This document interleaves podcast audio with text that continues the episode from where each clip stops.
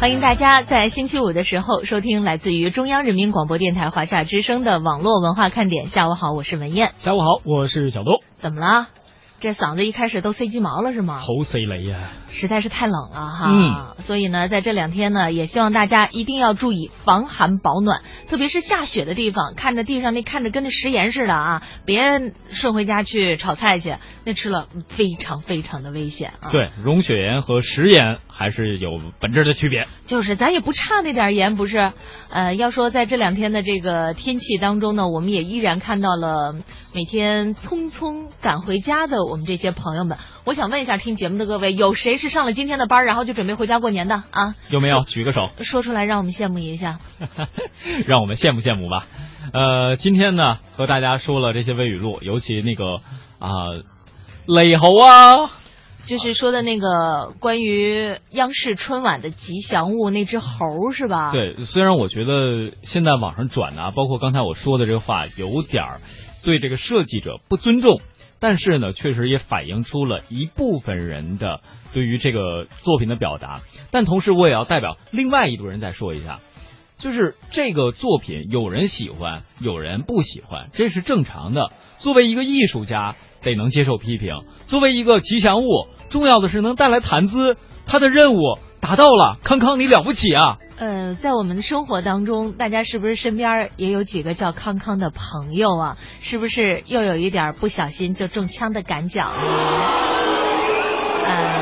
今天我们在这个微信公号的封面文章当中啊，说的是有关于可能现在网购啊，有一些商家呢就不再推出包邮服务了，理由呢是说很多的快递公司放假。今天呢，我们看到也有朋友在问啊，人家快递公司是不是真放假了？我们也给大家呢在这个封面文章当中做出了一些解读，大家呢可以仔细的来看一下。别低头，除非地上有钱。这位朋友说，京东过年人家照常营业呢，你确定你不是京东的托？哎哎，特意在我们节目里发个声。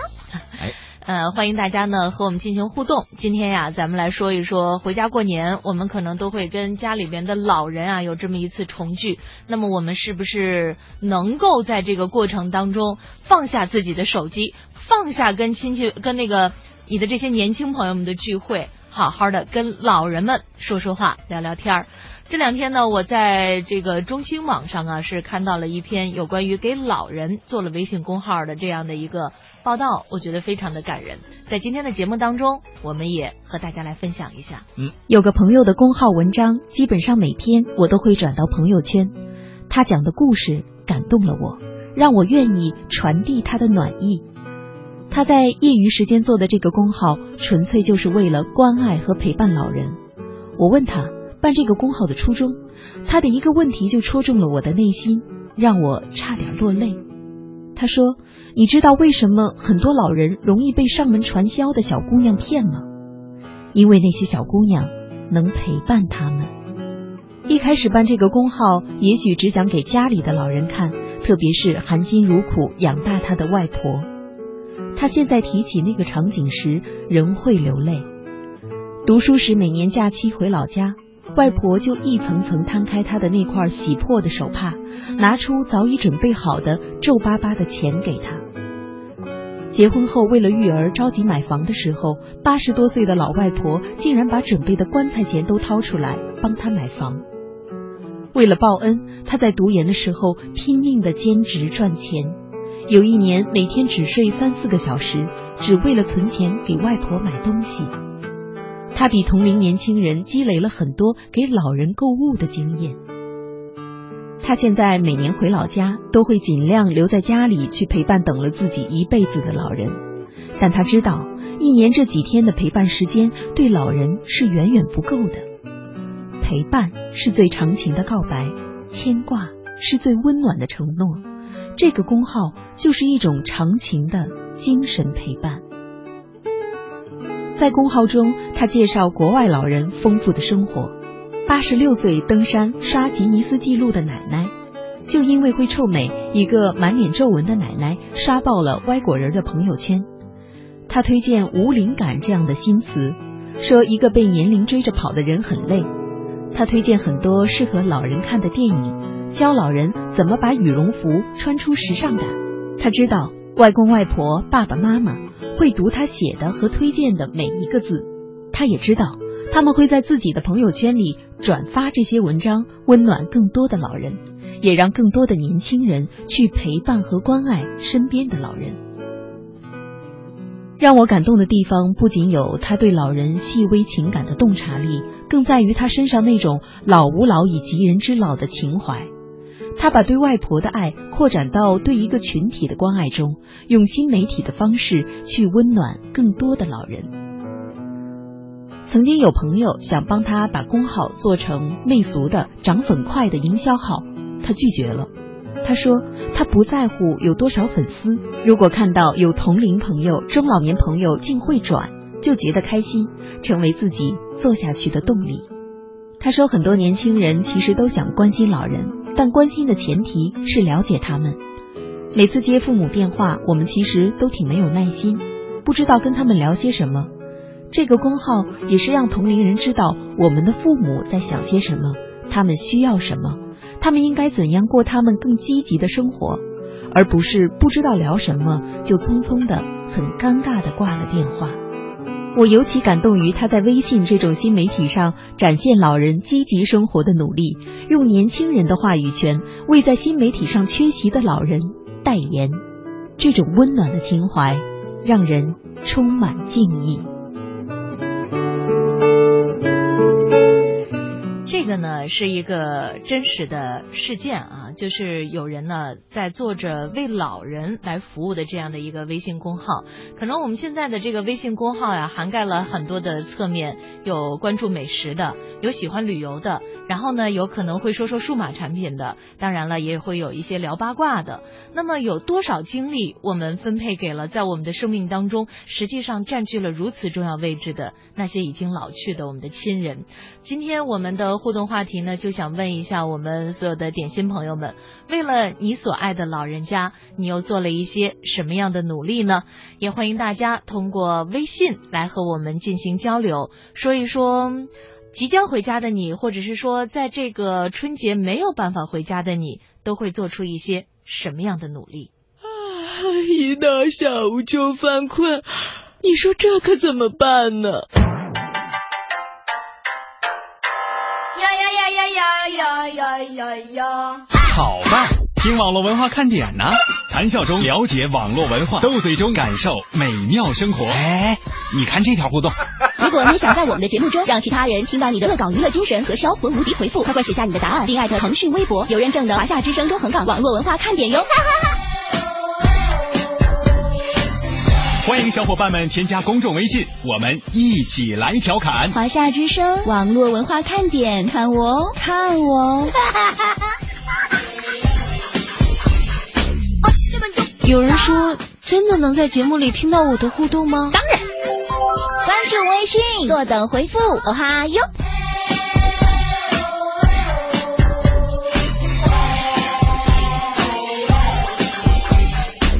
嘿，我那边。很多的时候，我觉得可能真的是我们对于老人已经关注的不是那么有耐心了。比方说，老人呢总是会想问问你一些生活当中的这个衣食住行啊啊，然后很多的年轻朋友会觉得，因为我们的点跟老人家没有在一块儿，是吧？嗯。所以呢，会回答起来特别的不耐烦。哎呀，你知道什么呀？啊，对，用这样的语气来跟老人说话，实际上是特别不应该的。回家过年的时候呢，又有很多的朋友同学。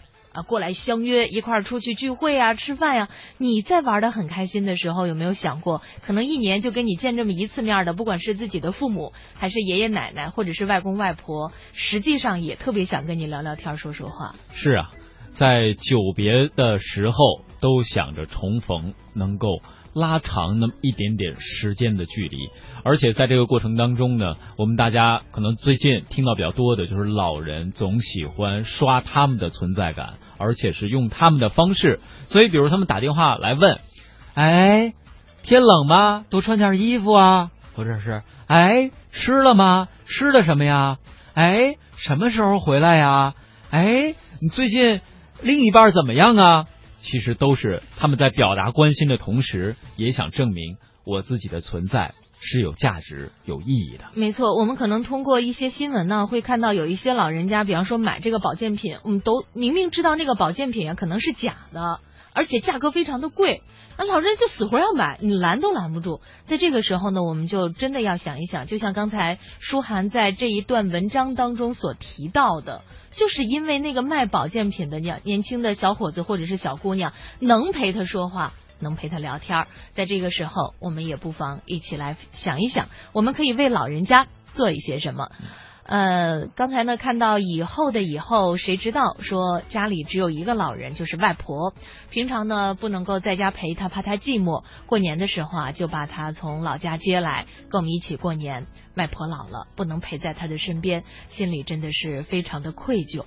因为现在这个呃，我们的社会在发展啊，就是城市化的进程在不断的加快。我们会从自己生长的地方来到陌生的城市进行打拼，在这个过程当中呢，可能你就会离自己的家人越来越远了。是的，呃，很多的时候我们没有办法跟他们有那么多相处的时间，只是想告诉大家，在回家过年的这段时间当中，希望你们能够好好相处。嗯，呃，当然了，刚才燕儿姐也提到了，现在有很多所谓上门推销的小伙子、小姑娘，能够赢取到呃这些长辈们的心，这是为什么？因为那些小伙子、小姑娘，也许他们在反复的上门推销的过程当中，真的是提供了自己的耐心，而且呢，能够真的让。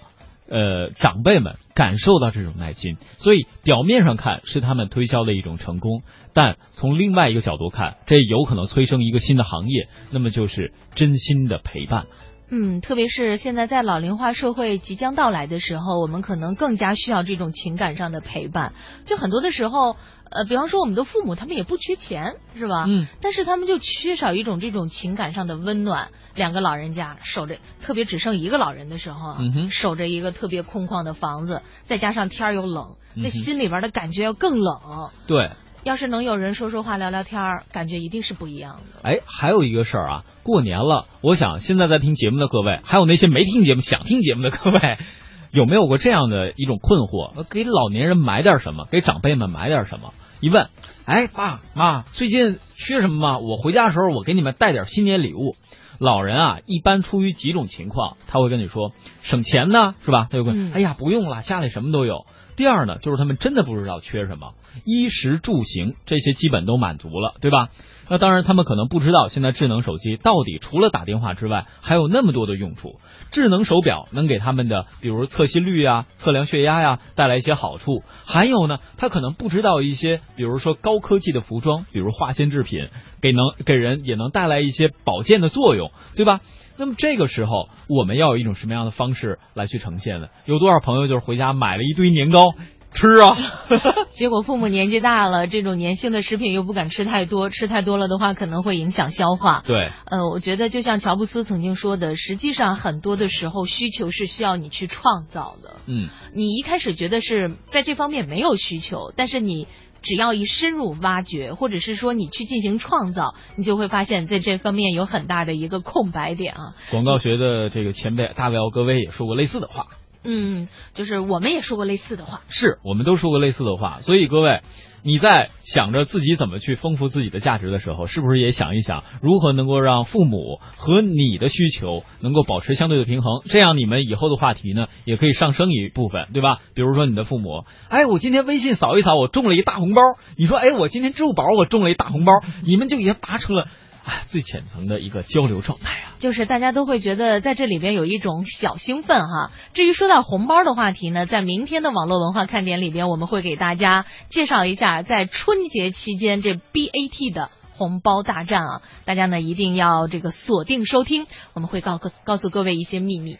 秋天的秋说，一年三百六十五天有假期都会回家看看爸妈，跟爸妈聊聊天，做家务活，让他们觉得子女长大了。嗯，且行且努力说，哎呀，其实吧，每次我回家不是不陪父母，而是陪他们坐会儿聊会儿，我爸妈就会说呀，你说你去大伯小叔家坐坐，或者去某某朋友家坐坐，都一年不见了。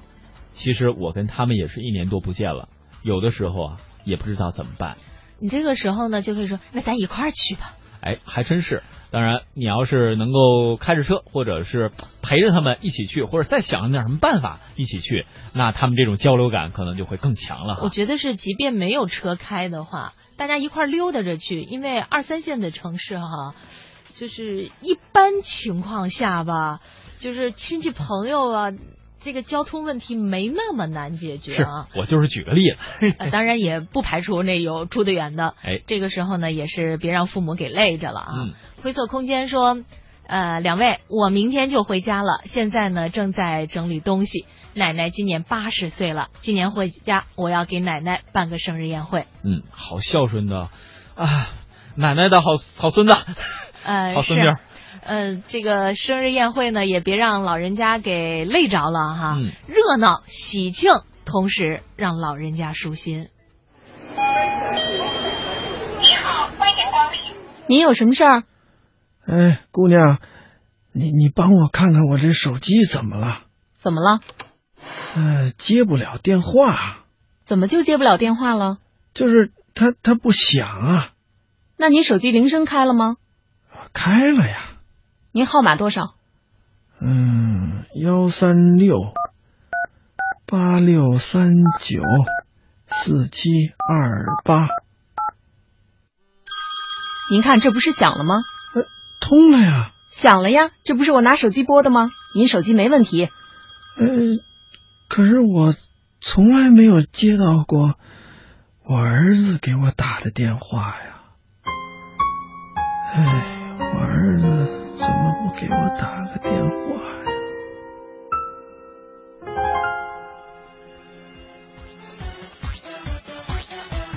希望这样的慨叹呢，不要在老人家的嘴里边再吐出来了。嗯、也希望大家呢，在关注自我成长的时候，也关注老人的安享晚年。无言结局说，努力赚钱，每年回家一次，明年更努力赚钱，接他们来深圳，每年旅游一次，努力加油。嗯，还真的是这样啊。呃，刚才呢，还有一位朋友在和我们说说这个今天在呃背后发生的，就是刚才那篇短文章是不是舒涵哈一段温情的朗读？是的，今天是舒涵涵发挥了一下。呃，出门在外说燕姐，你们发红包吗？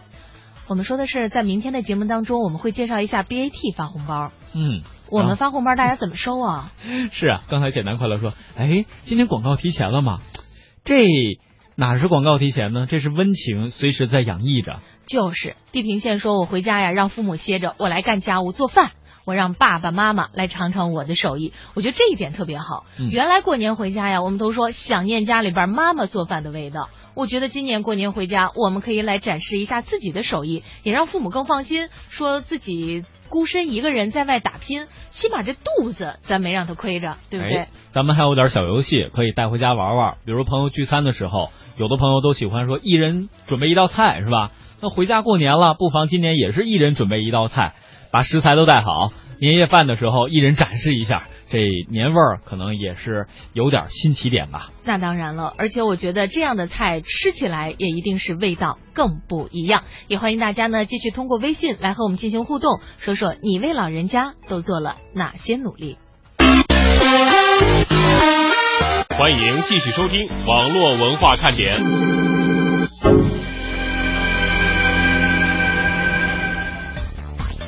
呃，等待大家回复的时候呢，我们来关注一下微博。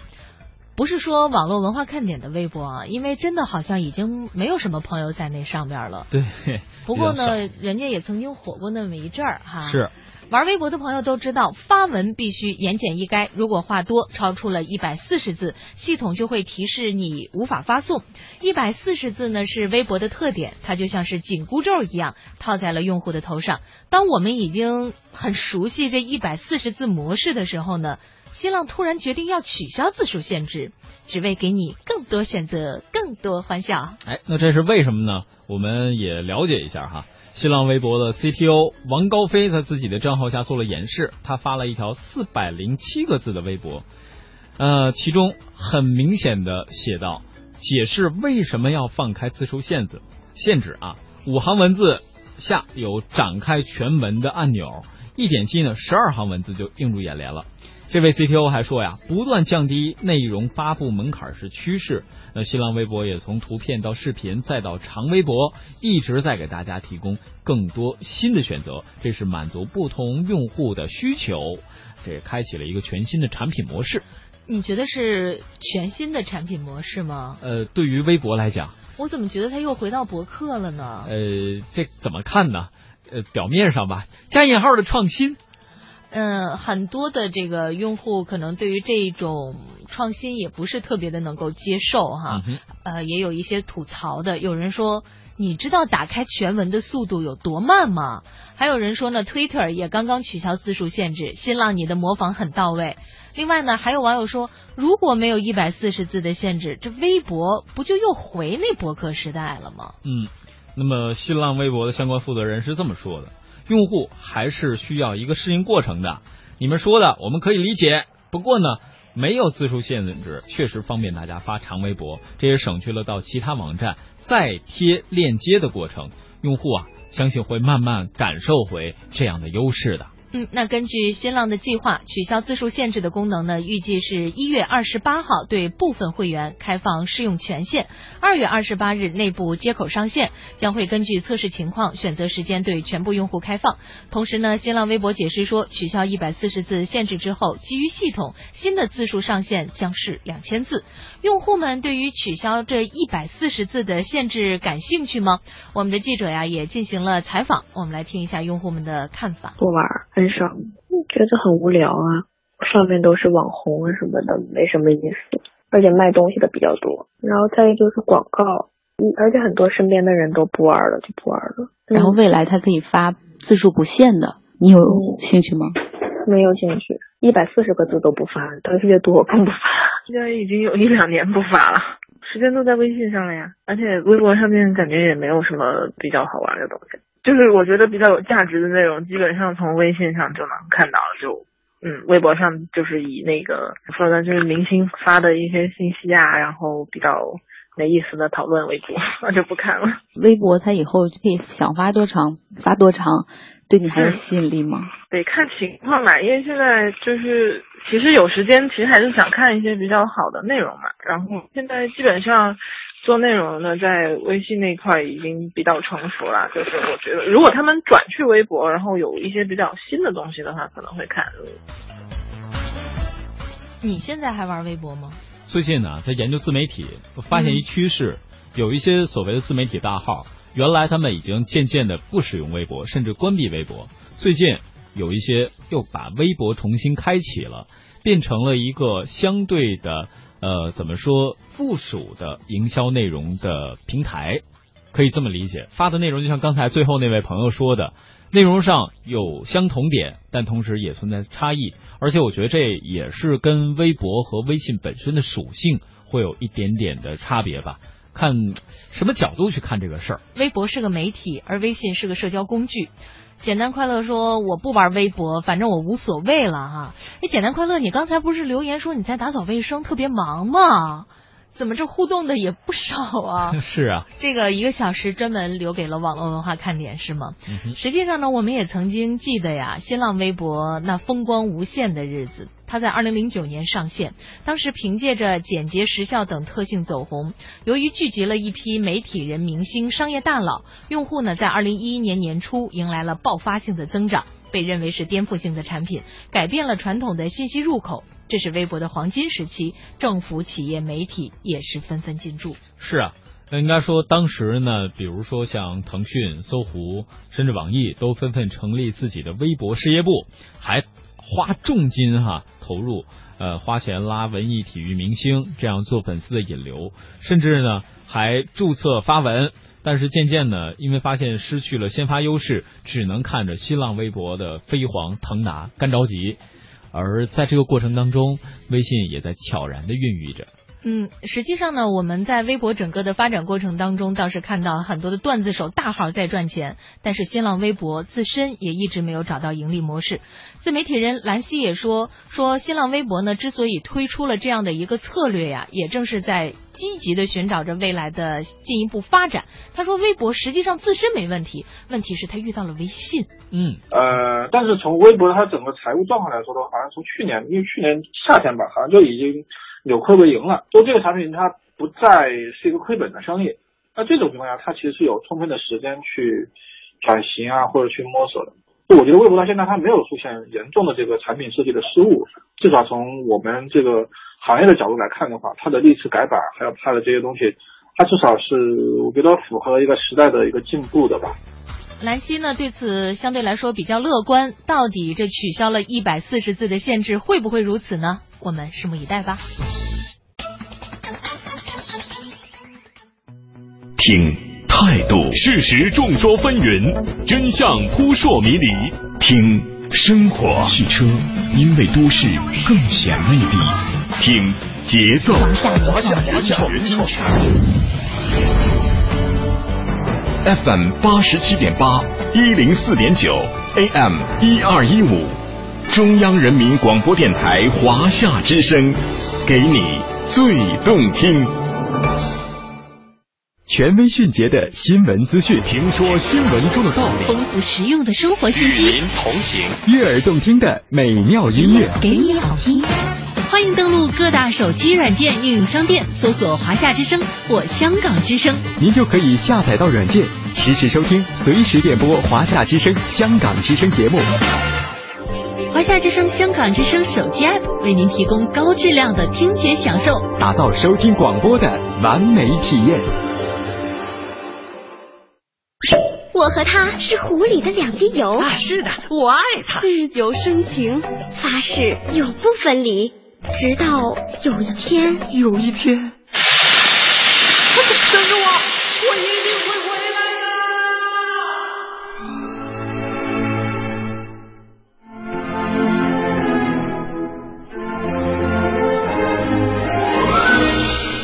回来了，他真的回来了！别别别，别过来！我配不上你。自从离开后，我进过泔水桶，到过黑作坊，跟垃圾厮混，与细菌为伍，身边还有其他来历不明的油，又加了数不清的化学制剂。唉，你是营养的好帮手，而我是健康杀手地沟油。亲爱的，别灰心，地沟油可以生产生物柴油、航空煤油、沼气，也是上好的肥料呢。啊，亲爱的，我明白了。如果你我终将成为地沟油，我们团聚也不该在餐桌，而是在我们应该去的地方。纯净是食物的品质，更是人心的标尺。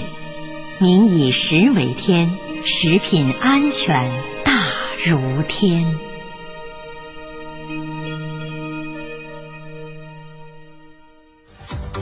我是你们的网络文化看点，你们是我的小点心，伴着你们，你们也伴着我。都喜欢，有你的每天都新鲜。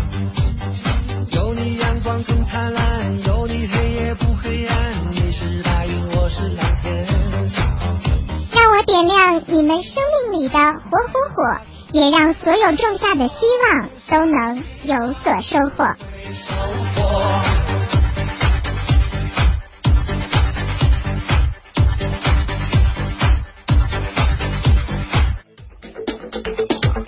大家继续锁定收听来自于中央人民广播电台华夏之声的网络文化看点。下午好，我是文燕。下午好，我是小东。今天我们的互动话题呢是想请大家说说为自己所爱的老人家做了哪些努力，让他们的晚年生活可以更加的幸福。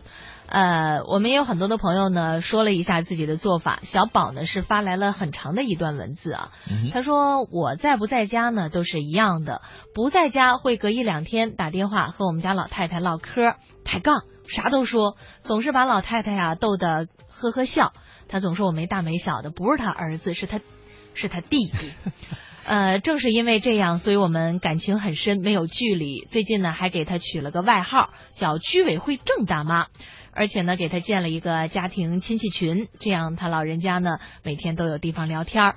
年长的、年幼的，差了好几代人都在里头发红包、群聊，大家都很开心，也拉近了拉近了年轻人和老人的距离。同时呢，老人也不会无聊没人说话了。这两天准备回家，给老人呀是购置了全套装备。我想问一下，是什么样的全套装备？对，这是在什么系统里边的全套装备啊？嗯，回家呢还把家里的卫生全都做好，打扫干净，好迎接新年。哎呦，小宝真孝顺啊！嗯，但是同样孝顺的，还有这位朋友，搬砖的男孩，他说我比较喜欢跟老人聊天说话，喜欢听他们讲那个年代的生活以及他们经历的一些事儿。感觉啊特别有意义。哎，我觉得这一点呀，还真的是值得咱们点心们啊一起来共勉一下。很多的时候，我们都觉得老人讲的那个时代跟我们的这个时代真的太脱节了。是哦，不爱听。你们那时候的生活跟我们现在是没法比的，是吧？不一样，然后就不愿意听老人唠叨。但有的时候，我觉得你这种长情的陪伴，你的聆听，也是对于他们来说是非常大的一种价值的肯定，是吧？嗯。因为他们的这个广播是有听众的，是 他们是有听众的，这非常重要。而且呢，他们会把他们自己认为最骄傲的一面来跟你说。你要在表现的哇，好了不起啊！这种互动，这种感情上的交流，那无可比拟。就是，就像是我们正因为有了我们所有点心的支持，每天上节目的时候特别高兴，对，特兴奋，就跟打了那个。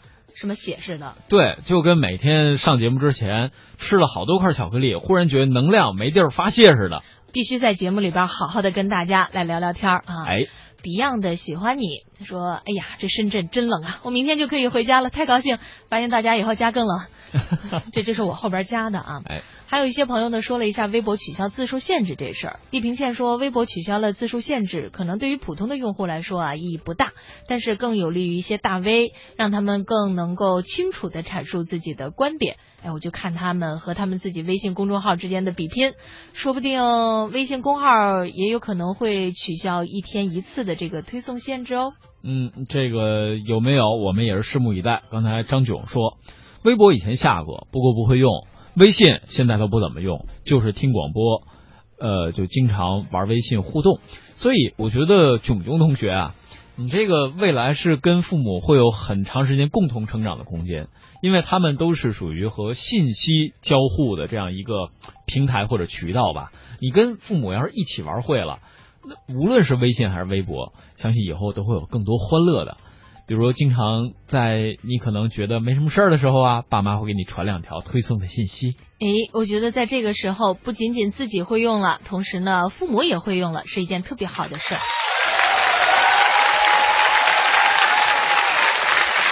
是是吧？就是很很多的事儿，你得两面看哈。对，从这个角度来看的话呢，就会觉得真的是一个特别棒的一个成长。美少女战士说：“今天的节目啊，让我陷入了沉思。仔细想想，真的不知道家里老人的想法是什么，没有办法体会到他们真正需要的是什么。或许他们想要的不是什么物质上的东西，而只是希望多陪伴他们一下。可我们往往觉得给了他们物质上的东西，他们就会很开心。事实上呢，却不是这样。上次跟奶奶有点小误会，那通电话之后再没有给老人家去过电话，真的该好好的反省了。跟跟奶奶。”就就说一句，说我错了，奶奶奶奶肯定都已经忘了这事儿了。对，甚至你都可以不提他，你就正常，比如回去陪奶奶，奶奶我给你揉揉肩。嗯，我给你揉揉胳膊。呃，劲儿别使太大。再揉揉腿。我们小的时候啊，有一句话会经常说，那就是，比方说咱俩是两个小朋友哈，吵架了，小东，我们和好吧。哼。不理你，但是呢，你会跟我和好。一般小朋友之间没有那么大的这种对接下来矛盾期哈。我那会儿啊，就特别喜欢玩。你知道自己错了呀？嗯。那以后咱们不吵架了，好不好？好，我们一定好好相处啊！但是等到我们长大了以后，却发现我们和好吧这句话说出来怎么就那么难呢？对，即便说出来，另一半会怎么对你呢？嗯，我觉得大家呢也不妨在这个时候想想看，有一些我们小时候，比方说在父母面前的这个撒娇啊，对父母的或者是对爷爷奶奶、姥姥姥爷的这个赞美啊，怎么到了自己大了以后，反而就不好意思去做了呢？难于启齿了呢？哎，且行且努力说，说到回家做饭，最近几年的这年夜饭呀，都是我跟我老婆做的。来客人的这个饭呢，也是我做的，我掌勺，我老婆配菜。哎呦，这幸福的小两口。和睦的一家人，辛同时也挺辛苦。对，但是我估计这个爸妈看见你们这样也挺快乐的。嗯，他说我现在才体会到妈妈们过年做饭是多辛苦啊！为什么老是妈妈们做饭？还还可以有爸爸们的呀？哎，还有一个问题啊，不知道各位发发现没有？一般在家爸爸做饭都比妈妈做饭受欢迎。那是因为爸爸一般做饭的时候都舍得往里边搁油啊。还有可能性就是爸爸平常不怎么做饭，偶尔一换新口味，大家哎，好新奇呀。对，我觉得也可能有很多的这种新奇的感受包含在了其间啊。胖妞说不回去过年，哪儿都不去，就在工作的地方。